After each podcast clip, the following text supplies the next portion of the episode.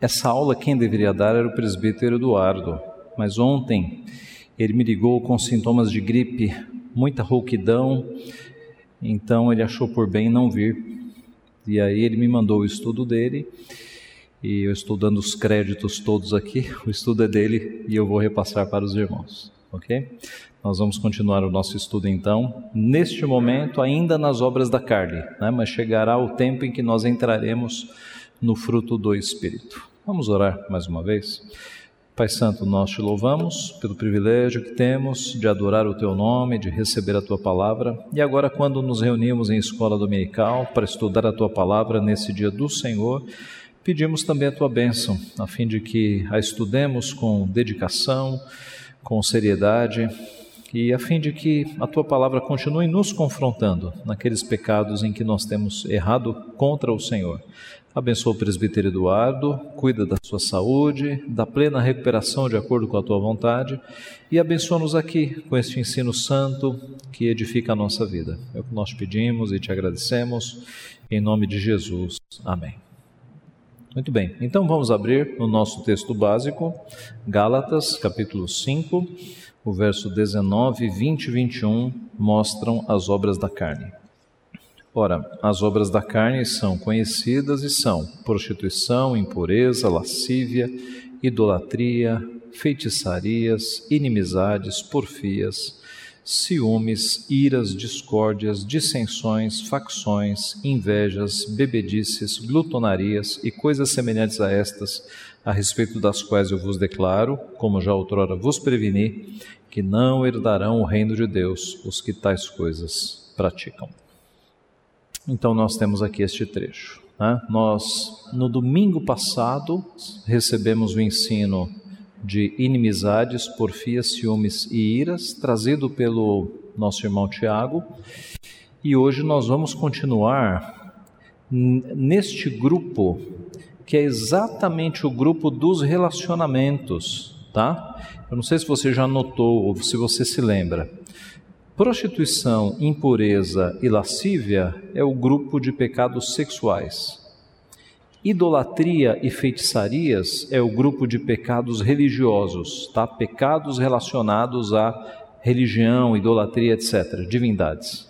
Inimizades, porfias, ciúmes, iras, discórdias, dissensões, facções e invejas é o grupo de pecados relacionais é o maior grupo de longe, né? Por que será, né? Por que será que é o maior grupo? Que é justamente o grupo em que os crentes acabam pecando mais, não é? Nos relacionamentos é o maior grupo. Então, este grande grupo foi dividido em dois estudos. O primeiro estudo foi dado no domingo passado e hoje nós analisaremos o segundo grupo. E o, as obras da carne fecham com os pecados relacionados à falta de domínio próprio, que é o paralelo com o fruto do Espírito, domínio próprio. Lá, o fruto do Espírito fecha com ele, porque é justamente a comparação aqui com estas duas obras da carne que apontam para falta de domínio próprio, bebedices e glutonarias, né? Quem bebe como se a bebida fosse um refúgio, e quem come como se a comida fosse um refúgio. Nós teremos é, nos próximos domingos, se Deus permitir, um domingo para tratar sobre bebedice e um domingo para tratar sobre glutonaria. Tá? Então, o, o objetivo do nosso estudo hoje é tratar de discórdias, dissensões, facções e invejas. Uma introdução. Esta relação de oito obras da carne poderiam ser chamadas de anti-amor. Né? O presbítero Eduardo está querendo dizer aqui que, é, como são pecados é, ligados a relacionamentos, você os quebra por falta de amor. Porque o grande mandamento que resume os dez mandamentos é amar a Deus sobre todas as coisas, primeira tábua da lei, e amar ao próximo como a, a, si mesmo, que resume a segunda tábua. Então, esses pecados relacionados né, a inimizades, porfias, ciúmes, iras, discórdias, dissensões, facções, invejas, todos são pecados em que nós não estamos amando ao próximo. Nós estamos ofendendo, invejando, criando contendas, criando brigas. Tudo isso aqui é de fato anti-amor. Estas obras expõem o cerne da rebelião iníqua da natureza caída do homem. E observe que alguns desses pecados foram cometidos por quem? Quem foi a primeira pessoa da humanidade que já chegou em alguns desses pecados aqui? Eva. Lembra-se quando Deus cobrou ali, fez uma cobrança, né? quando Deus os procurou, eles sentindo, percebendo que estavam nus, fizeram roupas de folhas, as roupas de folhas não cobriram nada, e, e quando Deus questionou, como é que vocês perceberam que vocês estavam nus? A resposta foi, a, a mulher que tu me deste, né? a mulher que tu me deste. Então, ali, ao invés de Adão assumir o compromisso de cabeça da casa, ele já coloca a culpa no próximo. Né? Então, você já tem uma quebra de relacionamento ali, não apenas com Deus, mas entre marido e mulher. Antes disso, antes do pecado, a palavra de Adão tinha sido totalmente outra, né? Esta é afinal osso dos meus ossos e carne da minha carne, afinal com o pecado a mulher que tu me deste. Perceberam a diferença? Perceberam? Tá? Então já não é mais osso e já não é minha, né? já não é osso dos meus ossos, carne da minha carne. É essa mulher que tu me deste. Né? Como muda? Como muda? Como o pecado bagunça as relações, distorce os relacionamentos. Estas obras têm um fio condutor que as une, né? que é justamente essa falta de amor, este pecado. Aqui uma citação do Jean-Paul Sartre, O Inferno são os Outros. Sartre era ateu, né? e assim como um relógio quebrado acerta pelo menos duas, duas vezes no dia, né? o Sartre parece que ele chegou perto aqui. A, ideia é que o, o problema dificilmente você olha para você como um problema. O problema é sempre o outro. Não, o problema é o chefe, o problema é o filho, o problema é o marido, o problema é, é o funcionário. Né? A gente sempre coloca a culpa em outro. É a mulher que tu me destes, é a serpente que me enganou. O problema a gente nunca chama para para nós mesmos, né? A gente sempre coloca a culpa no outro. O pecado ele é escorregadio mesmo. Ele sempre quer é, tirar a nossa culpa e colocar a culpa em alguém, né? E a culpa em alguém. É, geralmente, ah, os aconselhamentos que são feitos fora da palavra de Deus apontam para isso. O problema está nos outros e a solução está em você. Né? As terapias, os problemas são os outros e a solução está em você. A Bíblia mostra que é o contrário, é precisamente o contrário. O problema é você e a solução vem de fora.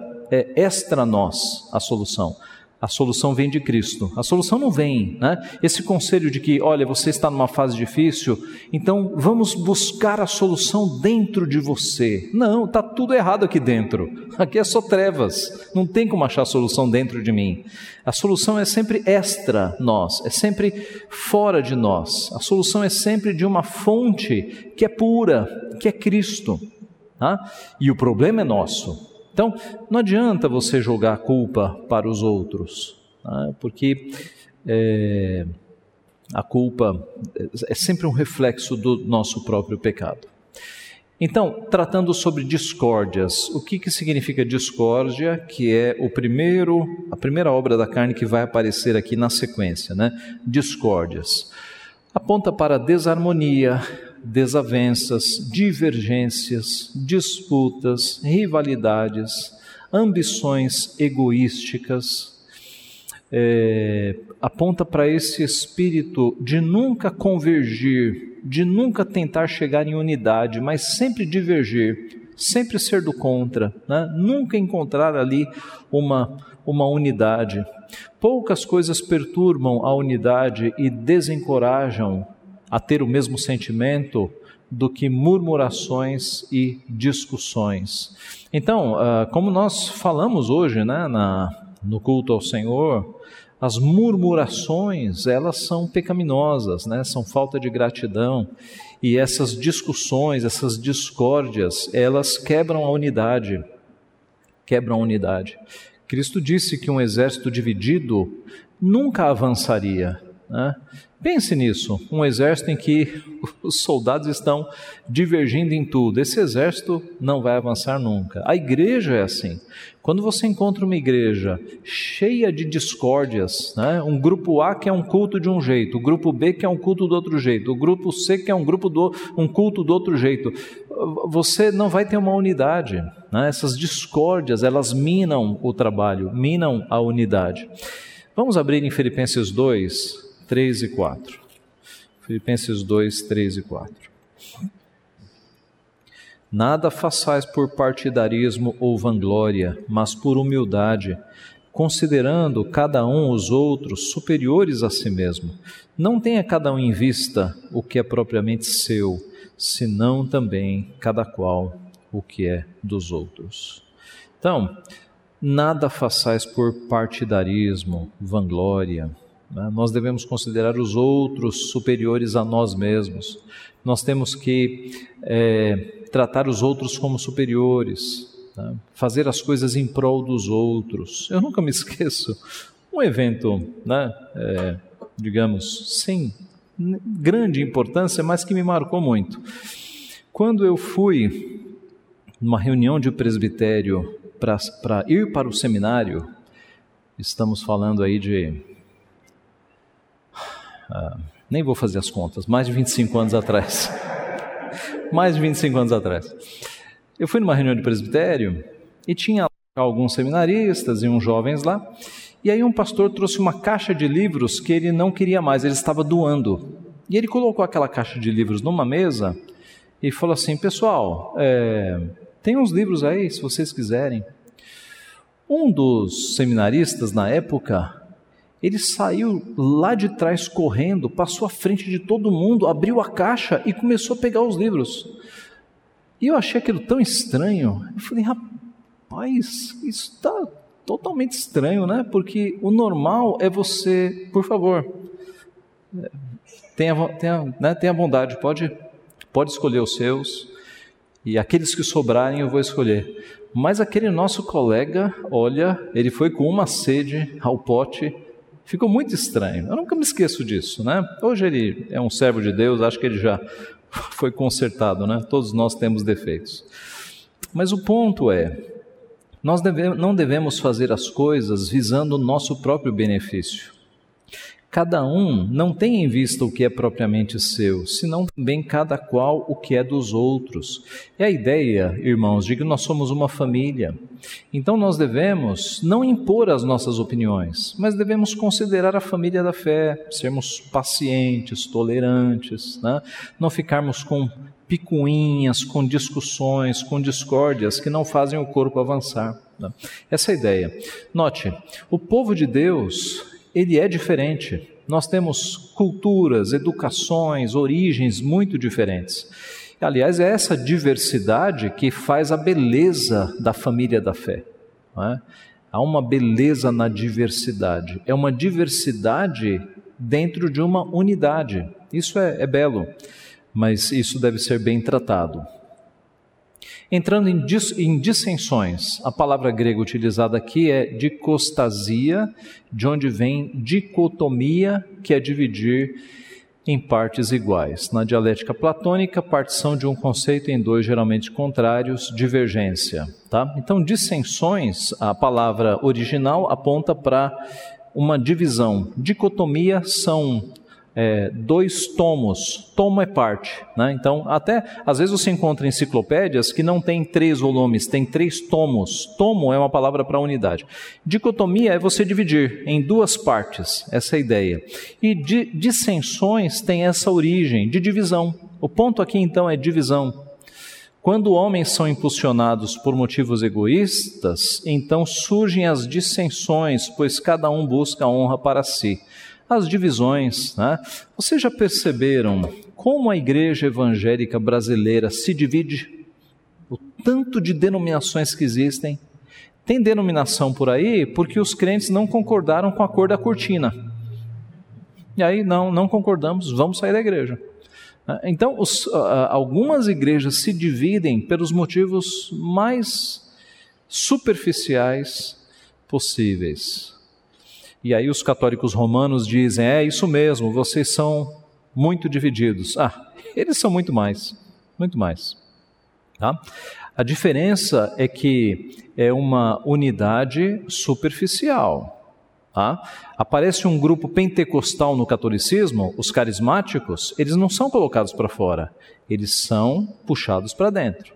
Aí aparece um movimento ali de é, teologia da libertação, movimento marxista dentro do catolicismo, eles não são colocados para fora, eles são puxados para dentro. É um grande guarda-chuva que não deixa ninguém sair. Né? Aí aparecem movimentos de liberalismo teológico lá dentro, eles não são colocados para fora, eles são abarcados. Então, você tem uma aparência de que é uma igreja una, mas você tem muitas igrejinhas lá dentro. Você tem ordens lá dentro com pensamentos totalmente distintos, totalmente diferentes. Mantém-se essa unidade, entre aspas, aparente, apenas para dizer para os evangélicos: olha, vocês são muito divididos, nós não somos assim. Isso é uma mentira, tá? Isso é um sofisma, é uma enganação. Não é assim que funciona. Eles são muito mais fora as divisões naturais, né? Já há, há, vários tipos de igrejas que não se submetem a Roma, né? Igreja católica brasileira, ortodoxa e um, monte delas.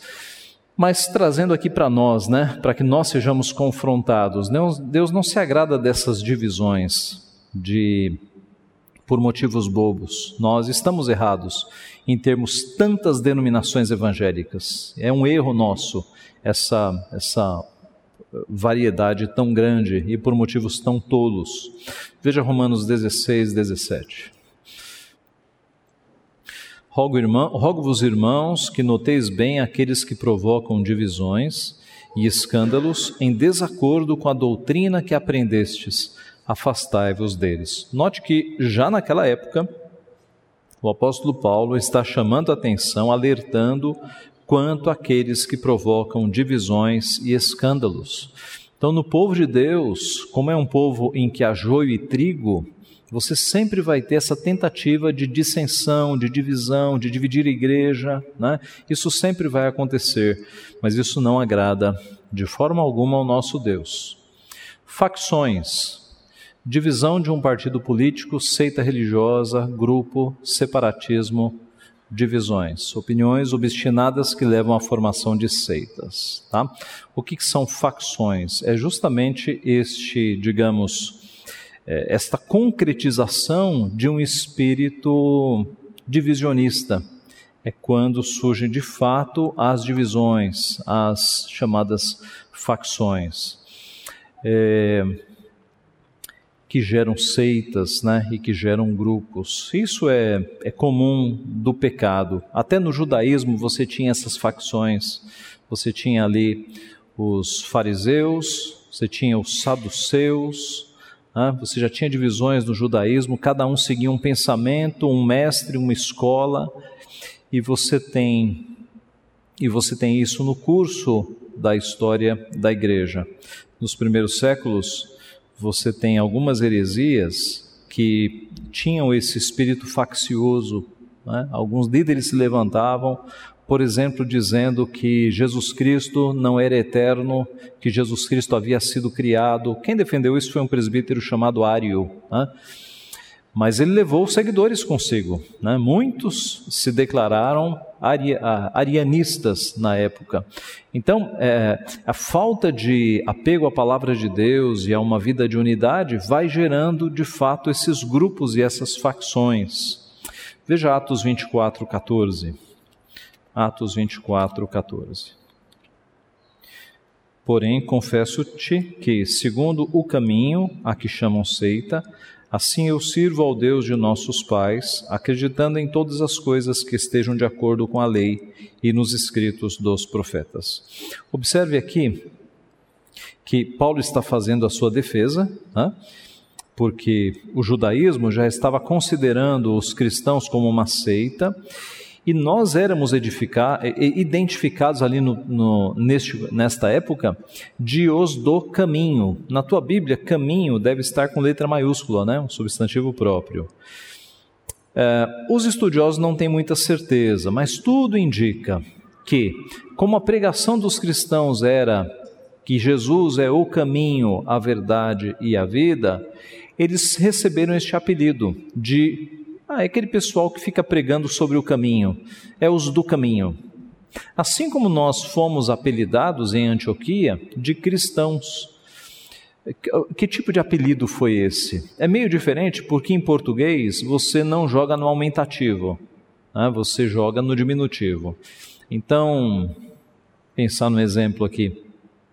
Se alguém, por exemplo, é, gosta muito de um time específico de futebol. Ah, eu vou jogar um time que ninguém daqui torce para não dar problema, né? O Guarani, por exemplo. Então aquele garoto é um guaranizinho. Né? A gente sempre joga no diminutivo. Ah, tá aí, santarrão, né? É no aumentativo. A ideia do cristão é, é, em chamar pessoas de cristãos é porque são aqueles que vivem como Cristo viveu, são aqueles que seguem a Cristo. Eles são uns cristãos, né? Para nós faria mais sentido no diminutivo, né? São uns cristõezinhos, uns, uns não vamos, não vamos tentar, né? Mas a ideia é justamente essa. É, e aqui a igreja havia sido apelidada de aqueles que são do caminho. E a igreja era considerada como seita, né, como uma facção. E Paulo está mostrando que não, que na verdade a fé que ele está trilhando, a fé bíblica, é a fé de Abraão, Isaac e Jacó. É justamente a crença que foi é, comunicada pela palavra de Deus. Veja 2 Pedro 2, 1. 2 Pedro 2, 1. Assim como no meio do povo surgiram falsos profetas, assim também haverá entre vós falsos mestres, os quais introduzirão dissimuladamente heresias destruidoras, até o ponto de renegarem o soberano Senhor que os resgatou, trazendo sobre si mesmos repentina destruição. Então, aqui você tem o apóstolo Pedro anunciando que chegarão falsos profetas com heresias destruidoras a ponto de renegarem o soberano Senhor. Então observe, as chamadas seitas e heresias, elas estão quebrando vários pecados. Estão quebrando justamente o pecado das facções, porque com ensinos é, errados, né, com heresias, estão tirando pessoas do caminho correto. Pense nas seitas que nós temos no nosso país. Né? Pense, por exemplo, nos testemunhas de Jeová. É, os caminhos que eles estão seguindo não são caminhos bíblicos. Os testemunhas de Jeová não acreditam que Jesus seja Deus. Inclusive na Bíblia deles, lá em João capítulo 1, com é, o que está na nossa Bíblia. Ah, no princípio era o Verbo, e o Verbo estava com Deus, e o Verbo era Deus. Todas as coisas foram feitas por intermédio dele, sem ele nada do que foi feito se fez.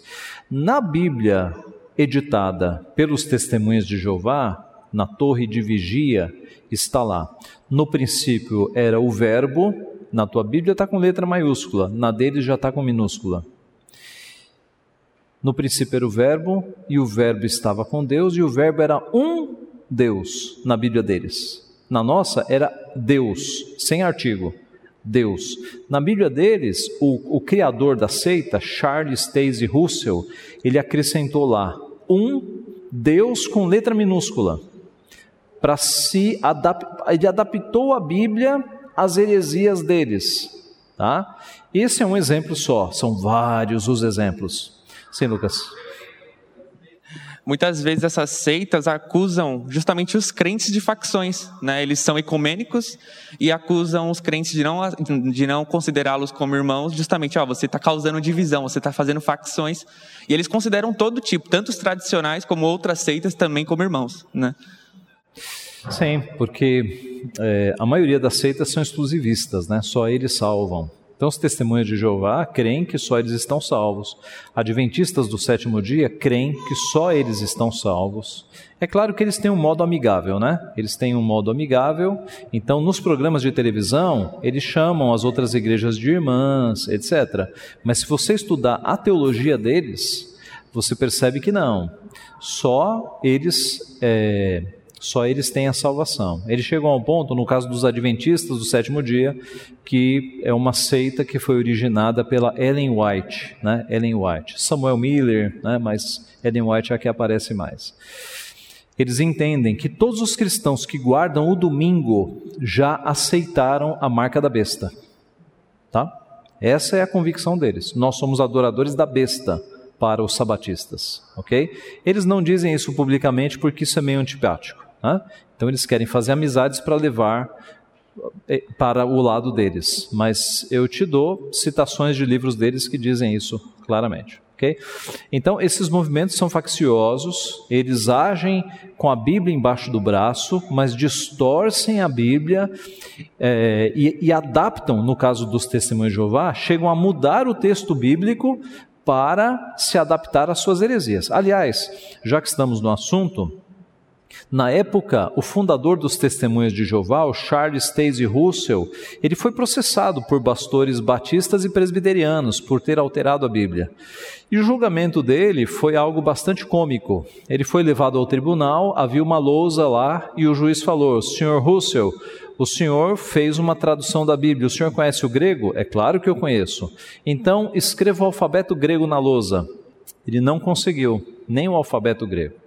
Então é óbvio que eles não foram para o grego, né? é óbvio que eles pegaram lá um texto na língua inglesa e aí foram fazendo mudanças para adaptar as suas heresias, tirando Jesus Cristo é, nos seus escritos, tirando a divindade de Cristo nos seus ensinos, porque nos seus ensinos eles creem que só existe um Deus e uma pessoa. Eles não creem na Trindade. Eles adaptaram todos os textos de Trindade para extirpar esta doutrina dos seus escritos. Tá? Então, este é também um exemplo de facção, de seita dos nossos dias. E muitos outros, né? E alguns são até mais sutis. É, e, e ainda estão no nosso meio. Ah, há uma heresia mais recente que surgiu nos Estados Unidos chamada teísmo aberto. Teísmo aberto. Ela veio para o Brasil basicamente por dois pregadores. Eu vou dar os nomes porque é público. É... Sim, Ed Renekiewicz e o outro é Ricardo Gondim. Tá? Isso é público, ele está publicado nos sites, não há nenhum problema, tá? É por isso que eu estou citando aqui os nomes. O que, que essa heresia defende? Que Deus, ele decretou que ele não saberia tudo, que Deus não é onisciente. Deus tem o que eles chamam de um conhecimento médio. Deus decretou que não seria onisciente. E por que, que ele fez isso? Para respeitar um suposto livre-arbítrio. Então, na visão do teísmo aberto, o teísmo aberto é o seguinte: é o, armi, é o arminianismo levado às últimas consequências. O que, que crê um arminiano? Crê que a salvação não vem do Senhor, crê que a salvação depende do homem, do seu livre-arbítrio. Deixando bem claro, nós não temos mais livre-arbítrio. A nossa vontade ela é inclinada ao pecado. Nós não queremos mais a Deus. A Bíblia diz: não há um justo sequer não há nenhum, nenhum que, é, nem, não há quem busque a Deus, todos se extraviaram, a uma se fizeram inúteis, Romanos capítulo 1. Então, nós por nós mesmos nunca quereríamos a Deus, nós só fomos para Deus porque Ele nos alcançou, nós o amamos porque Ele nos amou primeiro, nós estávamos é, mortos nos nossos delitos e pecados, mas Deus né, pela sua misericórdia. Então, vários textos mostram que nós mortos nunca quereríamos a Deus, então nós não temos livre-arbítrio. Tá? Nós fomos para Deus porque Deus, com seu braço forte, nos trouxe para Ele. Nós o amamos porque Ele nos amou primeiro. Mas o arminianismo insiste de que se uma pessoa não quiser aceitar a Deus, ela não aceita, ela é dona da sua vida. Os arminianos são crentes, eles pararam num determinado momento. O arminiano é incoerente, graças a Deus, porque ele crê que a salvação depende dele, mas ele ora para que Deus converta as pessoas. Há uma incoerência, né? Graças a Deus, são irmãos, ok? Agora, aqueles que não tiveram freios, eles foram até as últimas consequências. Quais são as últimas consequências? Ora, se a salvação depende da pessoa e não depende de Deus, se a salvação depende da decisão que a pessoa vai fazer, Deus não sabe quem vai se salvar. Logo, ele não é onisciente. Ué, mas aí eu tenho um problema. Como é que ele não é onisciente se a Bíblia diz que ele é onisciente? Não, então o jeito vai ser dizer o seguinte: Deus decretou que ele teria um conhecimento que não é onisciente, um conhecimento médio. Então, para esse pessoal dessa heresia, o futuro está aberto. E Deus conhece o futuro apenas com base nas probabilidades, mas Ele não sabe o que vai acontecer no futuro. Então, uma heresia, né, que foi criada nos Estados Unidos, veio para o Brasil por meio destes homens que eu afirmei aqui, e muitos crentes estão seguindo isso. Tá? Muitos crentes creem nisso. Ah, na verdade, ela foi é, é dada dessa forma nos Estados Unidos, mas ela é bem anterior aos americanos. Né? Ela nasce na Igreja Católica por um personagem lá que não me recordo agora, mas depois eu posso passar para os irmãos. Mas ela, ela nasce na Igreja Católica e depois ela vai para o mundo evangélico e ela toma essa forma. São exemplos de heresias e de facções que nós temos né, dentro da Igreja Evangélica e devemos ficar bastante atentos quanto a isso. Nas dissensões se formam as facções. Então, nas diferenças de opinião sem amor, né, nas discórdias, é que a, a, a, discórdia pode chegar num nível que haja uma facção, que haja uma divisão, que haja uma quebra. Né? A politicagem, a rivalidade geram facções. Cicatrizes de batalhas eclesiásticas geram facções. Infelizmente, algumas igrejas surgem por conta de questões assim. Né? É, a, a, veja, a Igreja Presbiteriana do Brasil chegou aqui em 1859 com Ashbel Green Simonton, 1859. Em 1903, não é isso? Em 1903 houve uma divisão na nossa igreja que gerou a Igreja Presbiteriana Independente. E por que, que aconteceu essa divisão? Ah, Fala-se muito sobre maçonaria, né? havia, havia maçons, mas na verdade, meus irmãos, a questão era de cunho administrativo. Né? Um grupo da igreja queria que o foco dos recursos que vinham do exterior fossem aplicados numa evangelização mais básica, né? numa evangelização, digamos, mais de, de projetos de evangelização. Uma, um outro grupo da igreja entendia que os recursos deveriam ser aplicados mais estruturalmente para formar uma geração de crentes em São Paulo por meio de escolas de Mackenzie, e aí sim o evangelho seria mais robusto, a evangelização seria mais robusta. Então, note, essas diferenças de opinião fizeram com que houvesse, houvesse um racha. E aí um grupo de pastores saiu e criou a Igreja Presbiteriana Independente. Tá? Sim. Vitor. Pastor, e uma coisa que uh, a gente observa frequentemente, até quando uh, são questões mais legítimas, às vezes questões doutrinárias que levam a, a ter um racha eclesiástico, muitas vezes a gente vê que o grupo que se separa por conta de um erro doutrinário acaba caindo em erros mais graves ainda, né? Como, como foi esse caso aí da, da separação de 1903, né? É verdade, é verdade. É, é, veja, eu vou dar um outro exemplo que é mais crítico ainda. Ali por 1960 ou 70, presbítero Marco Serra me, me ajude, o grupo da FENIP, que depois virou IPU. É 1970? Ok, ok, obrigado. Um grupo de, de pastores e igrejas liberais, né? O que, é o liberalismo, gente? É, é um grupo que acha que Gênesis 1, 2, 3 nunca existiu, que aquilo é um conto, que o grande peixe de Jonas nunca existiu, que o Deus abrir o mar vermelho em duas partes nunca aconteceu, é o pessoal que olha para a Bíblia e não enxerga milagres. Eles, eles falam, não, se eu não posso provar isso com a razão é que não existiu, tá? Isso é o liberalismo, eles não creem na Bíblia como palavra de Deus.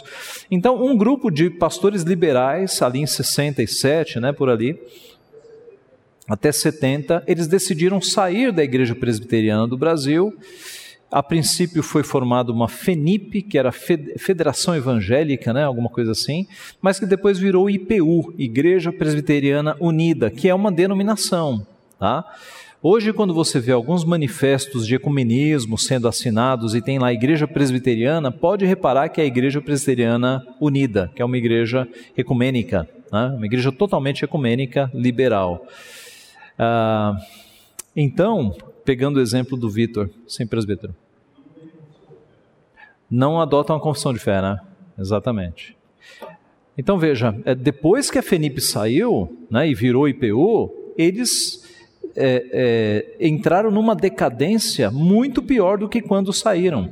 Então essa é uma tendência mesmo, esses movimentos facciosos, facciosos saírem e depois eles entrarem numa linha de decadência cometendo erros piores às vezes né, do que aqueles que eles alegam terem saído. Muito bem, vejamos alguns textos. 1 Coríntios 11, 19. Diz assim: Porque até mesmo importa que haja partidos entre vós, para que também os aprovados se tornem conhecidos em vosso meio. Esse é um texto bastante interessante, porque Paulo está falando das divisões de Corinto. E ele apresenta aqui um lado, digamos assim, benéfico das divisões, que é identificar quais são os corretos, os aprovados. Né? Esse é um lado é, que ele chama atenção aqui. Importa que haja partidos para que também os aprovados se tornem conhecidos. A ideia é que por causa do pecado, você sempre terá joio no meio do trigo, sempre. E por vezes, as divisões apontam o grupo que está mais ligado ao joio. Como, por exemplo, esse exemplo que eu dei aqui, né, de pastores que estavam dentro da IPB e não criam na Bíblia. Então, esse é um sentido em que a divisão acaba sendo uma bênção. Porque como é que você tem dentro de uma igreja pastores que não creem na Bíblia? Então é melhor que saiam mesmo. Tá? A esse aspecto. Terceira João 9. Terceira epístola de João 9. Escrevi alguma coisa à igreja, mas Diótrefes, que gosta de exercer a primazia entre eles, não nos dá acolhida.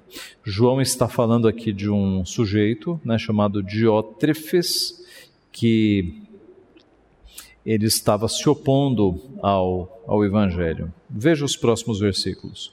Por isso, se eu for aí, far-lhe-ei lembradas as obras que ele pratica, proferindo contra nós palavras maliciosas, e não satisfeito com estas coisas, nem ele mesmo acolhe os irmãos, como impede os que querem recebê-los e os expulsa da igreja. Amados, não imites o que é mal, senão o que é bom. Aquele que pratica o bem procede de Deus, aquele que pratica o mal jamais viu a Deus. Então, observe que você já tem aqui na, naquela época, um indivíduo que está indo contra a igreja dentro da igreja, né? não recebendo os irmãos, falando mal de João, um indivíduo faccioso. Veja Gálatas 5,15. Gálatas 5,15. Se, porém, vos mordeis e devorais uns aos outros, vede que não sejais mutuamente destruídos.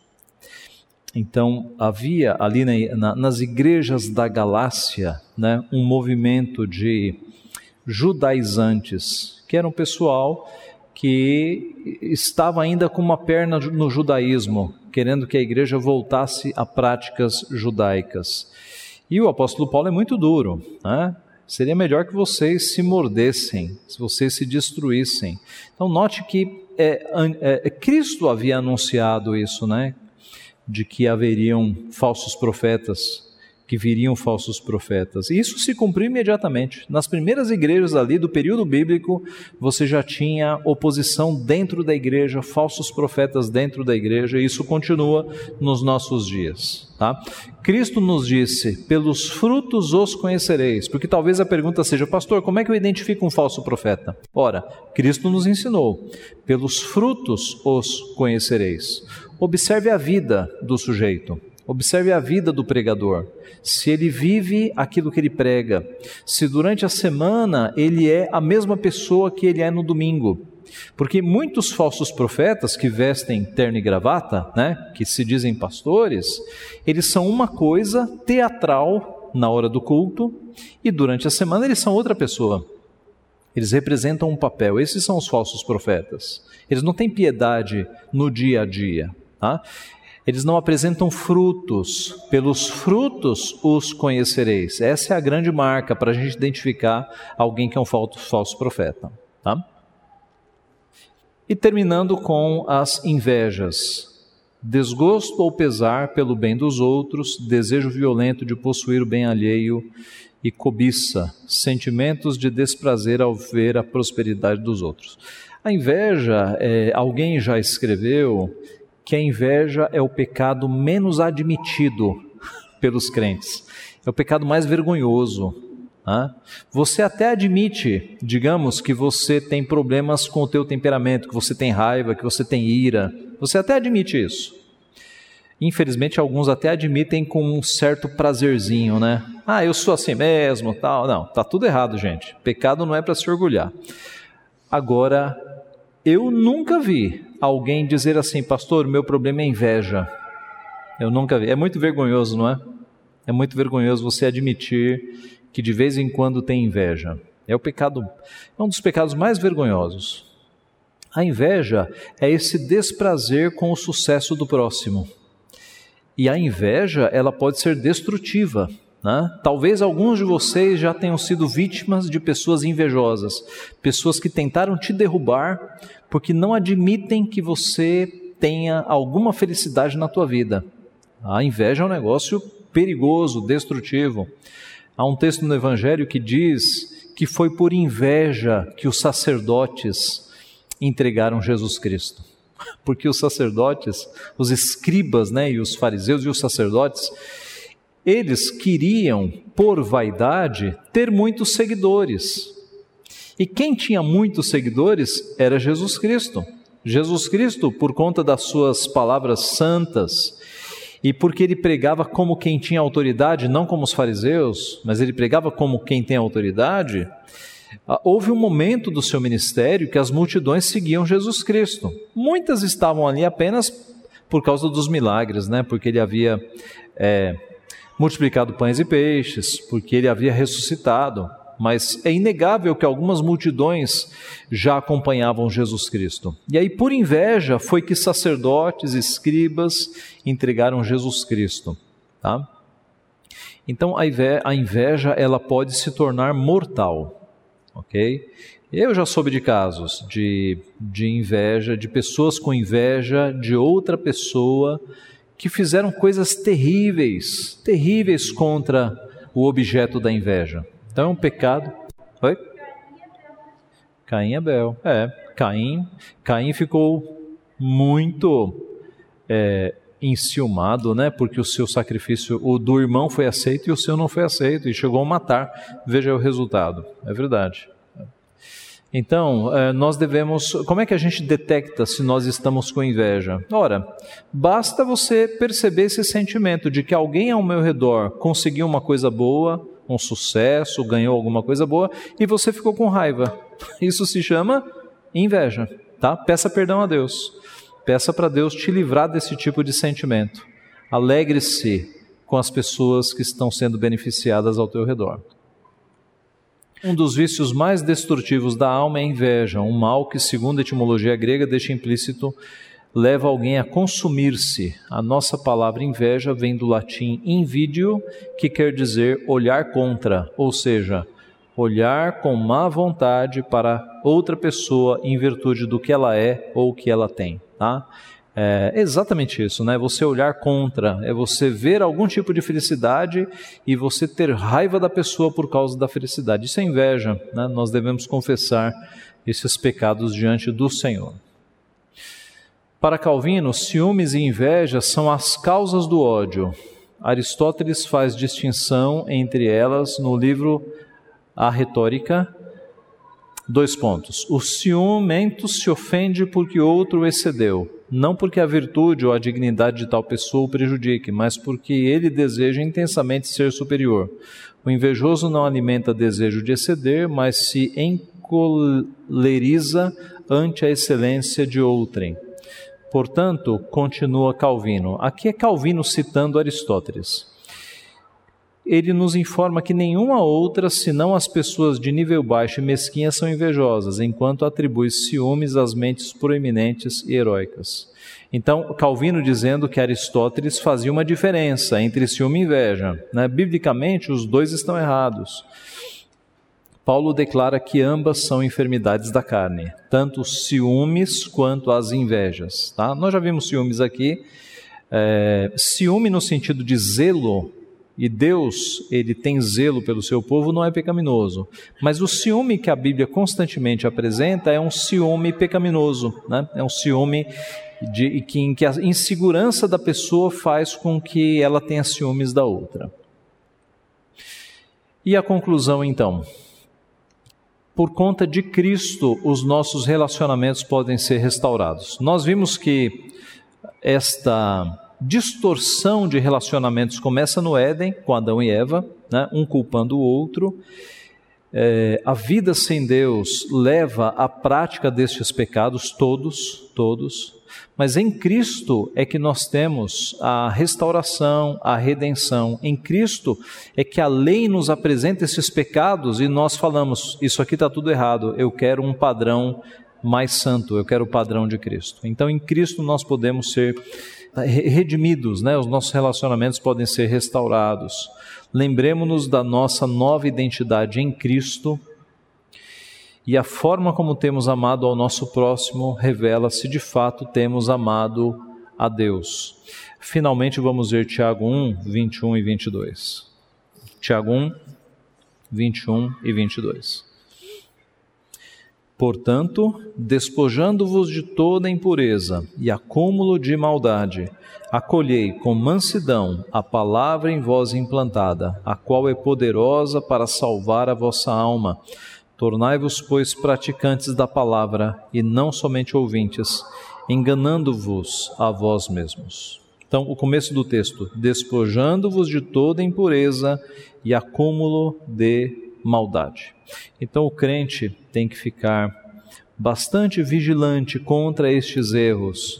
É, não é à toa que o apóstolo Paulo fez uma lista tão extensa, com oito obras da carne relacionadas aos relacionamentos. É porque nós temos a tendência, desde Adão e Eva, em pecar muito nesta área, nos relacionamentos.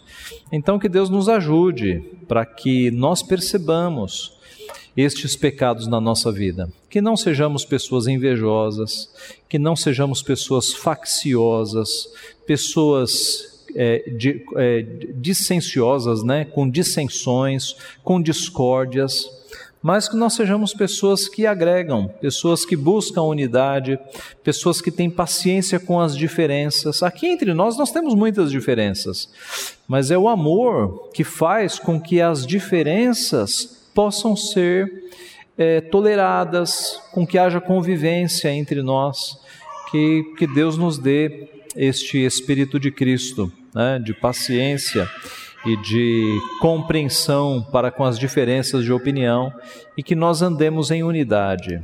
Tá? Note, irmãos, há erros que nós não podemos admitir. Tá?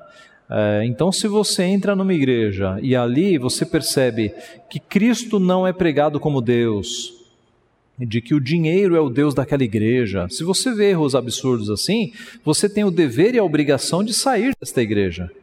Agora, quando as diferenças de opinião são menores, né, e todos nós vamos tê-las, aí entra o amor cristão de nós tolerarmos uns aos outros, convivermos com as diferenças que não é, prejudicam a, a, a, digamos, a mensagem central da palavra de Deus, né? e assim vivermos como irmãos. Que Deus nos abençoe, então, que nos nossos relacionamentos nós reflitamos de fato o que Cristo nos ensinou e vivamos como Ele nos ensinou. Eu vou terminando aqui. Há alguma pergunta, alguma contribuição? Fiquem à vontade. Ficou tudo claro? Sim, Vitor. Pastor, é, um exemplo de, de facção que, que me veio à mente durante esse estudo, que tal, talvez seja mais comum no nosso meio do que esses outros exemplos de heresias, né? É, nessa época que a gente vê tantas pregações, estudos sendo disponibilizados gratuitamente na internet, que é uma benção, mas, uh, por outro lado, eu vejo que tem um efeito negativo de causar um certo favoritismo por algum, alguns pregadores. Então, a gente vê pessoas falando: ah, o meu pregador favorito é X, o meu favorito é o Y. Não seria também um tipo de, de facção semelhante ao que uh, Paulo, por exemplo, menciona na, na carta a Coríntios? Né? Um, eu sou de Paulo, eu sou de Apolo. Exatamente, exatamente. É assim, é um risco, né? É um risco. Muito boa pergunta, porque a gente tem que tomar cuidado para não estar parecendo com os crentes de Corinto. Os crentes de Corinto estavam divididos por conta, uma das divisões, haviam várias, né? Havia várias, mas uma das divisões era a questão da liderança. Então alguns diziam: "Eu sou de Paulo, Tá? Outros diziam: Não, eu sou de Apolo. Apolo é que era o poderoso. Não, eu sou de Pedro, Cefas. E havia um outro grupo que dizia: Nós somos melhores que todos vocês, nós somos de Cristo. Tá? Então havia quatro divisões ali com base na liderança. É, é, vamos tentar trazer. É como se nessa igreja nós tivéssemos quatro pastores. E quando um pastor pregasse, um grupo ficasse, ó, oh, ele é bom, ele é o melhor, ele é o melhor, muito melhor do que os outros três. E os outros três ficassem falando, ah, esse aí, não, esse aí não, não é o melhor, né? não está com nada. Havia esse tipo de divisão lá entre eles. É, e Paulo mostra isso na carta, que isso era o anti-evangelho, né? tudo errado. Nós não, um corpo não pode estar dividido. Então, chegando no teu ponto, os crentes têm que tomar cuidado de não ficar elegendo é, pregadores favoritos e achar que os outros não são usados por Deus. Né? É, isso é um ponto mesmo. É, aliás, veja, é, Deus fez Deus fez o seu povo e Ele colocou pastores nas igrejas locais. Então, ninguém deveria desvalorizar o pastor da igreja local em detrimento, ou, ou, deveria privilegiar pastores cibernéticos em detrimento do pastor da igreja local. Tá? Ah, ninguém. Eu me lembro de uma, de uma ilustração que eu vi certa vez. É, eu vou tentar reproduzi-la aqui na mente dos irmãos. Era um grupo de ovelhas e estavam com uma televisão assim no meio delas, ali no cercadinho, e na televisão um pastor na televisão. E elas estavam ali aficionadas do pastor da televisão. E o lobo chegando, porque o pastor era virtual, mas o lobo era presencial, né? Percebem o perigo? Então, você não tem que ser ovelha de um pastor virtual, alguém que está na televisão e ficar acompanhando um pastor virtual porque são os pastores locais que estão cuidando de vocês. Né? Quando dá um problema, você me chama e eu agradeço, eu quero ser chamado mesmo. Né? Eu fui o pastor que Deus colocou para cuidar aqui da Vila Guarani, junto com os presbíteros. Tá? Então acho que é isso, Vitor. Nós temos que ficar vigilantes para não ficar criando pastores favoritos, pregadores favoritos, é, e, e, não cairmos no problema lá de Corinto, com certeza. Tá? Ok? Mais alguma pergunta, meus irmãos? Então vamos encerrar com a palavra de oração. Pai Santo, nós te somos gratos por tua palavra que revela estes pecados que são tão presentes e frequentes na vida do teu povo, Pai. Pecados de relacionamento, de dissensões, discórdias, facções, invejas, Ó Senhor, nós pedimos a tua graça e o teu perdão para que nós convivamos de fato como filhos do Senhor, com o espírito de unidade, de compreensão, de paciência, de longanimidade, suportando uns aos outros, ó Pai, e as nossas diferenças de opinião, que elas sejam tratadas sempre com amor, sempre, ó Pai, tendo como base a tua palavra. Livra-nos, Pai, de sentimentos facciosos, divisionistas, que nós sejamos, ó Pai, de fato, servos que andam colocando em prática a tua palavra. Abençoa-nos neste sentido, livra-nos da inveja, dá-nos o contentamento e dá-nos a capacidade de nos alegrar com aqueles que se alegram, Pai. Abençoa-nos neste dia. Permita que a tua palavra continue sendo implantada em nossos corações no decorrer de todo este dia. Abençoa-nos, portanto, traze-nos logo mais para o culto à noite. É o que nós pedimos e te agradecemos em nome de Jesus. Amém.